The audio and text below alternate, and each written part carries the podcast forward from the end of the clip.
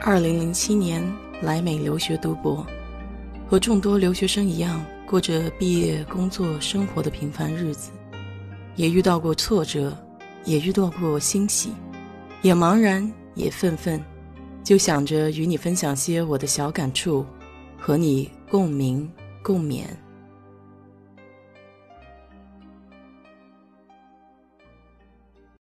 嗨，你好，我是 DJ 水色淡子。刚来美国的时候，除了汇率让我比较头疼以外，还有一点就是这里的小费文化。因为在中国的时候，我们没有付小费的习惯，账单是多少钱就付多少钱，所以一直对美国人付小费这一点都不是太能理解。其实小费这件事情呢，并不是美国本土产生的，而是一个舶来品。最早是来自于英国，据说十八世纪在英国伦敦的酒店里，往往在餐桌上摆放一只碗，上面写着 “To ensure proper service”，意思就是保证服务的迅速。当顾客入座以后，便随意的将少量零钱放入碗中，就会得到热情周到的服务。久而久之，这种做法就演变成了为了感谢服务员而付给的报酬。前面说的几个英文单词的首字母连起来就成了 tips 小费。在小费文化兴起之初，其实大多数顾客是极度排斥的，认为小费文化本身就是自我贬低和阶级主义的表现。事实上，在1860年，这种反小费的声浪已经蔓延到了欧洲。这就是为什么现今大多数欧洲餐厅都没有要求小费的原因之一。尽管有一些反弹声浪。但小费行为在南方各州却越来越受欢迎，因为餐馆老板很快就意识到可以用客人的额外给予小费来补贴员工的工资，并且从中受益，所以这种做法也在全国各地蔓延开来，包括北方，并且根深蒂固了。所以说，虽然小费在美国不是一项法律规定，但是它已经变成了一种约定俗成的文化。和在国内不一样，一般来说，只要是服务行业，像是餐厅侍应生、出租车司机，还有酒店服务员、导游等等，他们的基本工资都非常的少，在很多地区，小费就是他们收入的主要来源。所以，从事服务行业的人员只有努力以服务品质来争取收入，客人呢，则是通过小费来答谢服务人员。这也算是美国的基本消费认知。美国的开国元勋富兰克林就曾经说过：“小费给的多像傻瓜，小费给的少的话，那更是大傻瓜。”他这么说其实是觉得给小费需要适度为宜，为的是刺激一种良性的循环。消费者在合理范围内以小费的形式给予服务人员的肯定。而提供服务的人为了更多的收入而加强服务品质，能够达到和睦愉悦的效果。美国小费的费率呢，每个地方也不大一样，大城市要比偏远地区高一些，一般会在百分之十到百分之二十之间。先从最主要的餐后小费说起吧，不论是早餐、午餐、早午餐还是晚餐，只要不是在快餐店里吃饭。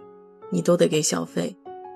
有些餐厅会在账单上给你几个小费的建议，大多数都是百分之十、百分之十五和百分之二十这三个选项。你可以根据消费的程度以及对服务员服务的态度做出判断，最后选择一个适当的。大多数人呢都会选择中间那一项。有些时候出现服务态度不好的人，这种情况下你可以选择给他少于百分之十五的小费。如果是现金结账的话，你可以选择让服务员在找钱的时候把小费扣除，或者可以直接把现金留在桌上。这种情况下，切记把太碎的零钱放下，这会被视作一种没有礼貌、看不起服务人员的表现。如果是刷卡的话，刷完卡会有两张账单，一张账单是给餐厅的，一张账单是留给自己的。在这里呢，你需要注意一下。有些餐厅会将小费算在总账里面，在 tax 税前下面有一项叫 gratuity，也就是小费，如果这一栏是有数字的话，你就不需要再重复付小费了。我自己也是好长时间以后才意识到有这一点的。刚来美国的时候，还因为付小费遇到过一件尴尬事儿。我和朋友去一家韩国人餐馆吃饭，饭后我俩都忘记给小费了。出了门以后，被服务员追到街上来，感觉特别难堪。更加尴尬的是，我俩搜了钱包，找了半天，只找出了一块钱的零钱。所以那名韩国服务生非常愤愤地回店里了。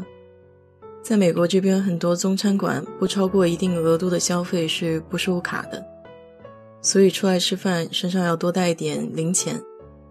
这样以便于你在买单的时候不会因为没有零钱付小费而尴尬。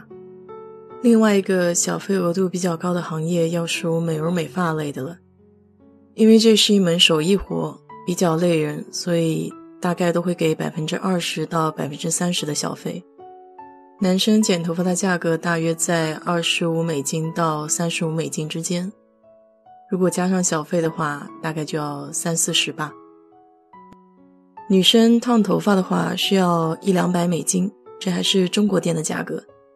所以我每年还是等到回国的时候去弄头发，这里实在是太贵了。一美金的小费其实是非常少的。一般给酒店清理员或者是机场的行李员来说的话，一两块美金是可以接受的。但是如果你的行李太多，而且搬运过程很麻烦的话，我建议呢给多一些会比较好。不管你喜不喜欢给小费这件事儿吧，但它已经变成了美国文化的一部分，所以就入乡随俗吧。好了，今天就给你聊这么多吧。如果你对这个话题感兴趣的话，欢迎在我的评论区留言，谢谢。